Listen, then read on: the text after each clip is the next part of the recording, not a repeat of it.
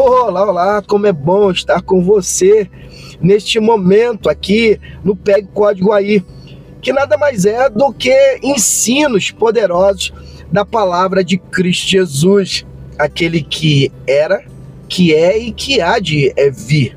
Ele é o nosso ajudador, ele é socorro bem presente na hora da angústia.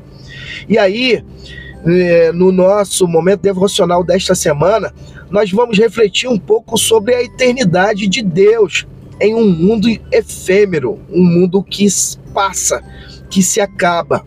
E aí, nós vamos ver a importância de nós internalizarmos a eternidade. Haja vista que Deus nos projetou para sermos como Ele, eternos, e vivenciarmos algo poderoso que Ele tem preparado para nós.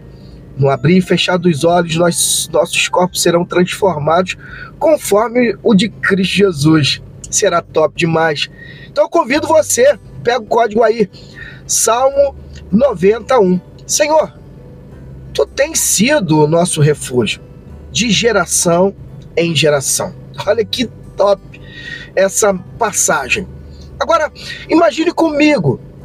João cresceu ouvindo histórias de seu bisavô sobre tempos de guerra e escassez, de como a fé foi a âncora dele, da família.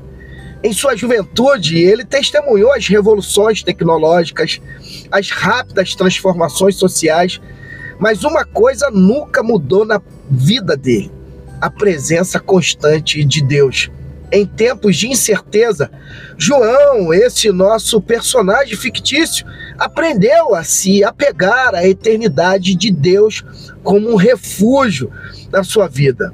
Não importa o contexto.